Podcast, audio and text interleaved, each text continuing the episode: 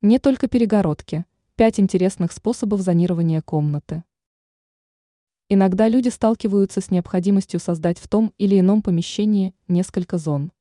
Например, в спальне нужно сделать место для работы и место для отдыха. Разумеется, эти участки должны быть как-то разъединены. Популярностью пользуется такой способ, как установка перегородок. Однако эксперт сетевого издания «Белновости» в области дизайна и интерьера Юлия Тычина рекомендует обратить внимание на другие, более интересные, варианты зонирования пространства. Мебель. У перегородок есть несколько недостатков. Во-первых, эти приспособления являются довольно дорогими. Во-вторых, они делают каждый участок закрытым. А вот если использовать в качестве перегородок уже стоящие в квартире диваны – то зоны появятся в комнате без лишних затрат и с сохранением открытости пространства. Аквариум. Этот резервуар тоже может выступить в роли перегородки.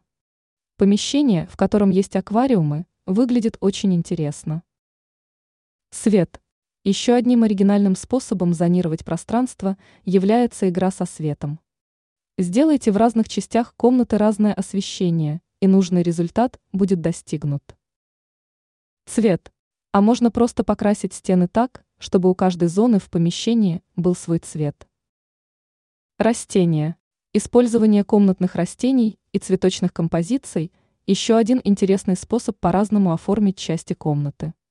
Ранее мы рассказали, как сэкономить на ремонте кухни.